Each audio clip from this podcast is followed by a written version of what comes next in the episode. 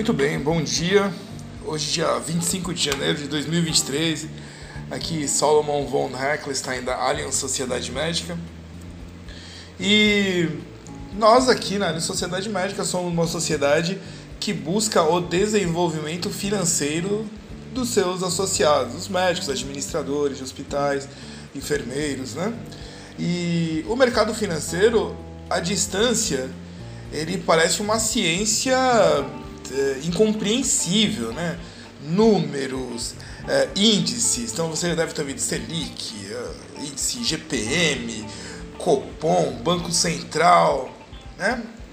E realmente cada uma profissão tem ali as suas características é, que precisam, chama o seu estudo daquela profissão, o que transforma aqueles que estudam em especialistas desse segmento, dessa, dessa profissão. Muito difícil um engenheiro ir lá conversar com o médico com a profundidade, por exemplo, que um cardio ali conhece o seu, uh, o seu, o seu know-how, o seu espaço, né? Uh, eu vou, eu estudo e tenho até eu tenho a certificação com relação a crimes de lavagem de dinheiro, no client, capital enviado para é, atos terroristas, negociação de armas de é, morte em massa, né? ali ministrado pela Interpol, alguns ministrados pela ONU. E nós vemos é, alguns crimes, já até falei, eu tenho, eu tenho gravado o Love Scam, que é o, o crime do Dom Juan digital, às vezes ali pelos aplicativos de de relacionamento, aparece a pessoa, seja homem ou mulher, e essa pessoa ela vai, é, através de umas técnicas de sedução e carência da outra parte, ele começa a capturar, né, a pegar dinheiro por um envio é, voluntário. Mas isso é crime, já que o interesse daquela relação não é o namoro, o amor, o desenvolvimento ali da relação, mas sim o lucro é, capturado ali de maneira é, ilegal, né? Dando lesão ao, ao, ao, ao, parceiro, ao terceiro no caso, né? Vou falar hoje, nós escutamos muito, nós tivemos aí nos últimos pelo menos 10 anos, estamos em 2023, então 2013, tivemos o advento das criptomoedas. Então, provavelmente você já deve ter escutado sobre Bitcoin, criptomoedas, a Bitcoin é a mais famosa mas nós temos Ethereum, Bitcoin e surgem criptomoedas diariamente. E é, tínhamos a CVM no Brasil, ela trata da, da criptomoeda agora. A criptomoeda deve ser declarada no imposto de renda, é uma propriedade. A criptomoeda ela vai para sua carteira, já que nós temos aqui algumas é, alguns ETFs de criptomoedas de fundo, fundos norte-americanos vendidos aqui. Quer dizer, a, a CVM criou na Bolsa de Valores do, do Brasil, a B3, um ambiente mais seguro para essas criptomoedas. Não quer dizer que você não estará ali é, é, vulnerável ou aberto às flutuações do mercado. Então, a criptomoeda é um ativo que ele uma hora ele sobe, uma hora ele desce e tem as suas flutuações. Uh, porém, vou falar hoje sobre é, ações criminosas. Nós também, é óbvio lembrar, né? Nós vimos muitos golpes, né? Muitas pirâmides, então negociações feitas fora do ambiente da bolsa de valores, o que, sem dúvida nenhuma, sempre o resultado é o prejuízo de muitas pessoas e algumas vezes a prisão de um grupo ou então a fuga desse grupo quando eles estão fora do país.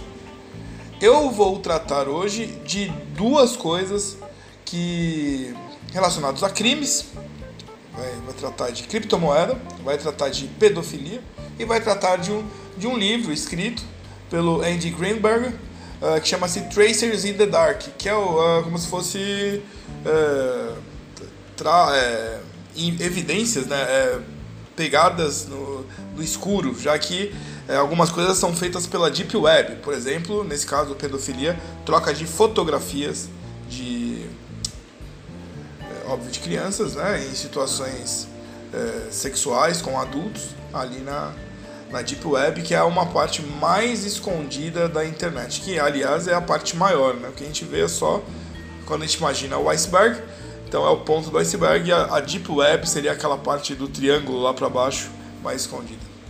Então, uh, os criminosos eles achavam que as criptomoedas não podiam ser rastreadas e eles estavam absurd absurdamente errados. Em, em, Tracers in the Dark, Andy eh, Greenberg explica como especialistas e agências de, a, de aplicação da lei desvendaram os segredos do blockchain. São os investigadores, né?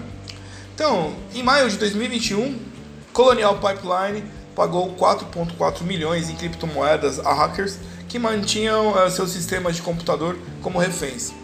Então, os culpados, né, os, os, os, criminosos, faziam parte de uma gangue de ransomware cybercriminosa conhecida como DarkSide.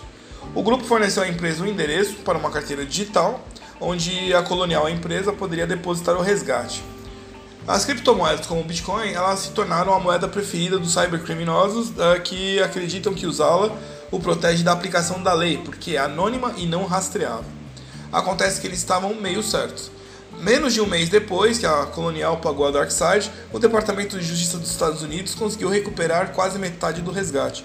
E aí vem a pergunta: como que isso pode acontecer com uma moeda não rastreável? Aí Andy Greenberg ele escreveu um livro exatamente sobre isso. Eu indico para que você leia. Chama-se Tracers, Tracers in the Dark: The Global Hunt for the Crime Lords of Cryptocurrency. Uh, está em inglês, mas aí se você baixar o PDF tem uns programas, né? Se tiver dificuldade de inglês, você pega o PDF e traduz aí para sua língua, língua mãe, né? Então não vai ser muito difícil. O editor, ele, ele é editor e, e repórter da Wired. Ele é conhecido pela sua capacidade de explicar tecnologias complicadas de uma maneira que qualquer um possa entender. E ele não decepciona quando aborda a criptografia, que entre outras coisas ele explica o gigantesco livro público da criptomoeda, a, a verificação in, é, instantânea da blockchain, o registro público infalsificável de quem possuía cada Bitcoin. Ele não é tão, sec, tão secreto quanto os criminosos imaginavam. No Bitcoin, para o bem e para o mal, todos foram testemunhas de cada pagamento, que oferecia uma enorme coleção de dados para analisar. É o que ele escreve lá, entre aspas. Quem poderia dizer que padrões podem delatar usuários que pensavam que eram mais espertos do que aqueles que o observavam. Então, para contar sua história, Greenberg reúne um elenco incomum de personagens, de agentes da IRS, DEA e matemáticos como Sarah Michelangelo, da Universidade de Califórnia em San Diego, que ouviu falar pela primeira vez sobre Bitcoin em 2011, eh, durante os seus estudos de doutorado. Ela estava focada em pesquisa de privacidade estudando coisas como o sistema uh, que permitiriam que pessoas pagassem pedágios sem revelar seus movimentos pessoais, ou como câmeras termográficas poderiam ser usadas para rastrear os códigos que as pessoas digitavam nos caixas eletrônicos. Então, ó, essa câmera é muito interessante saber. Você entrava ali, lá no, nos caixas eletrônicos dos Estados Unidos, não é como aqui, né, que tem uma cabine, porque aqui as pessoas roubam as outras, né, mais facilmente. Então é ali, né, na parede, lembra? Nos filmes você vê, na parede. Então a pessoa posicionava num carro uma câmera termográfica e aí dava para ver os movimentos da senha, né? A câmera vai observar por termografia o movimento da mão e aí você tem a senha. O próximo passo era roubar o, os dados do cartão. Quando ela começou a cavar no blockchain, ela viu um quebra-cabeça que poderia ser resolvido Sim, as identidades por trás desses pagamentos foram obscurecidas por endereços pseudônimos, longas sequências de 26 a 35 caracteres, mas para a matemática, isso parece um tipo inerente perigoso de folha de figueira para se esconder atrás, né? Ficar atrás ali da bananeira aqui no Brasil. O blockchain, como um enorme corpus não decifrado de uma linguagem antiga, escondia uma riqueza de segredo à vista de todos. Então, o que a matemática descobriu, e o, repórter expõe também, é que havia uma maneira de reduzir algum dos endereços do Bitcoin em identidades únicas. Às vezes, uma transação de Bitcoin vem de vários endereços diferentes, como se para uma transação de 10 dólares, por exemplo, você tirasse uma nota de bolso de 5 de um bolso, né, de um lado do bolso, e tirasse a outra da carteira. O software Bitcoin faz essa transação listando dois endereços como entradas em seguidas quem os recebe como uma saída. Eu gravei, se você olhar no Instagram, tem lá explicações sobre. Uh, eu fiz o comparativo entre uh, Bitcoin e Ethereum, velocidade, uh, formação, mas coisa bem rápida de um minuto, um minuto e meio assim, para ter um, um, voo panorâmico. Vai lá no, no, no Instagram, no Facebook também tem, na Alien Sociedade Médica, tem vários videozinhos explicando. Se não achar, me chama aqui que eu, que eu mando o link. Esse é um padrão que você pode ver no blockchain. E essa foi a epifania de Michael John. Ela escaneou seu banco de dados blockchain para cada transação de entrada múltipla, vinculando todas as entradas duplas, triplas ou até 100 vezes a identidade únicas. O resultado reduziu imediatamente o número de potenciais usuários de Bitcoin de 12 milhões até o momento para cerca de 5, eliminando mais da metade do problema. Michael John, a matemática, então começou a comprar coisas aleatórias com Bitcoin para ver como as carteiras funcionavam e descobrir a sua peculiaridade. Muitas carteiras de Bitcoin permitiam apenas que os gastadores pagassem a quantia total de moedas em um determinado endereço. Cada endereço era como um cofrinho que precisava ser arrombado para gastar a moeda que estava dentro. Gaste menos do que todo o valor daquele cofrinho e as sobras terão que ser armazenadas em um cofrinho recém-criado. Ok? Portanto, se você está pagando alguém 6 bitcoins de um endereço de 10 moedas, seu troco 4 moedas é armazenado em um novo endereço, que automaticamente a, a carteira de software cria para você. E esse endereço para onde sua mudança é enviada pode ser usado como identificador.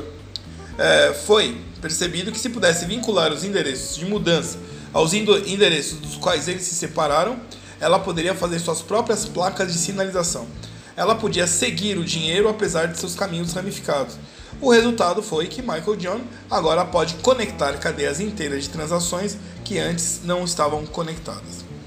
Se você entender tanto sobre mecânica de Bitcoin e do blockchain, todo mundo enfumaçado da criptografia começa a se abrir. Você pode entender como a aplicação da lei conseguiu resgatar resgates, como no caso que a gente falou, é, Colonial Pipeline, e levantar a cortina sobre como empresas de segurança cibernética e inteligência contra ameaça começaram a rastrear transações de criptomoedas de volta à sua fonte. Não tão manualmente quanto a matemática fez, mas com um software projetado para esse fim. Tracers in the Dark não para por aí.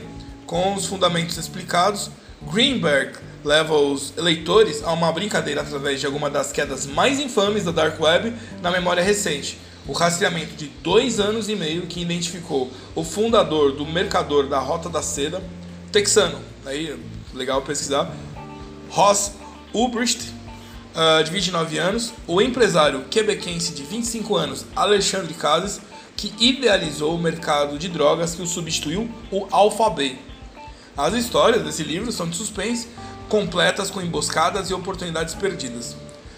Greenberg, falar um pouco do autor, ele é especialista em pegar tecnologias complicadas e torná-las compreensíveis. Ele lançou um último livro que eu vou começar a ler, Sandworm: A New Era of Cyber War and the Hunt of the Kremlin Most Dangerous Hackers, que foi um, uh, um conto preventivo sobre o corpo de hackers da Rússia e seus ataques cibernéticos cruéis contra a Ucrânia.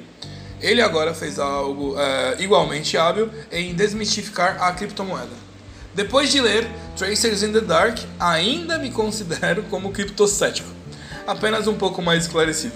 A criptografia ainda parece incompleta, até porque seu principal objetivo nesse momento parece ser permitir que as pessoas comprem coisas ilegais na internet e permitir que os agentes de ransomware sejam pagos. É, e ninguém, a gente não está sozinho nisso. O fato de a criptomoeda ser difícil de explicar deve ser um sinal de alerta. Que quem fala isso é uma frase do Bruce Schneier, que é, você vai ser enganado, você vai ser defraudado e vai perder dinheiro se não entender. Uh, dessa forma, você tem que pensar com o conceito FTX. Embora essa implosão pareça ser mais, é, mais sobre fraude e supervisor e não sobre blockchain, ainda é um conto de advertência. É, por isso, é, por mais que tenha, você leia o livro e tenha gostado, é, as pessoas ainda preferem o dinheiro. O dinheiro não, é. É de fato o dinheiro, não é moeda, o dinheiro em, de fato, é assim, na mão. Agradeço muito a sua audiência, ficamos por aqui. Então aqui eu indiquei o livro Tracers in the Dark do autor uh, nome, uh, Andy uh, Greenberg. Excelente livro e aguardo você. Se caso você queira entrar em contato conosco, use o nosso WhatsApp 11 95 135 6262. Estamos no Brasil, então caso esteja fora, coloque ali o código 55 que é o do Brasil. Até a próxima, amigos.